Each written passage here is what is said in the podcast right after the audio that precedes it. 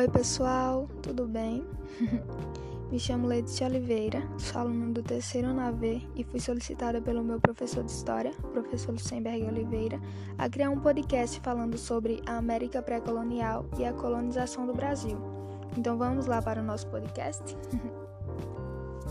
Crescemos ouvindo que o Brasil foi descoberto pelos portugueses, mas será se isso é mesmo verdade? Se a palavra descobrir significa encontrar pela primeira vez, isso quer dizer que não, pois quando os portugueses aqui chegaram, os índios aqui já habitavam. Então é importante lembrarmos que o Brasil não foi descoberto, ele foi conquistado. O período pré-colonial iniciou em 1500, desde a chegada dos portugueses ao Brasil e se fez presente até meados de 1530, onde teve encerramento com a implantação do sistema de capitanias hereditárias, período que ficou conhecido pela ausência da colonização e de ocupação. A predominância nessa época se deu pela exploração do pau-brasil e de construção de feitorias ao longo da costa. O período pré-colonial foi caracterizado pelos primeiros contatos entre os portugueses e o Brasil.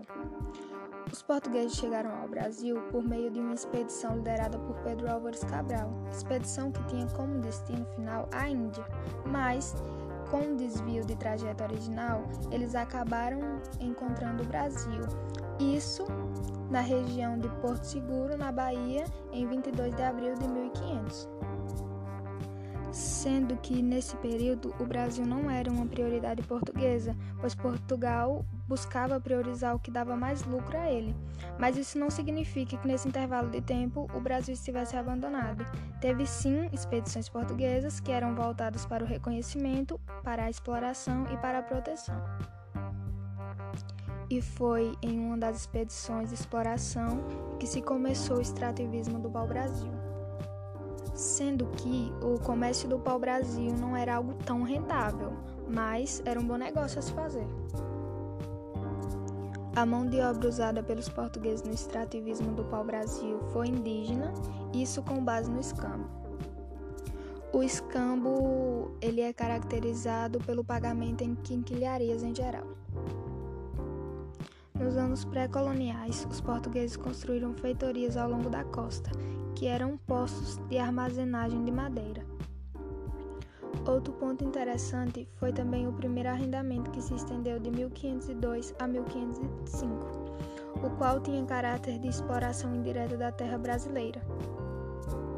Em 1530, percebeu-se um declínio no comércio português no Oriente, declínio que se deve ao aumento da concorrência.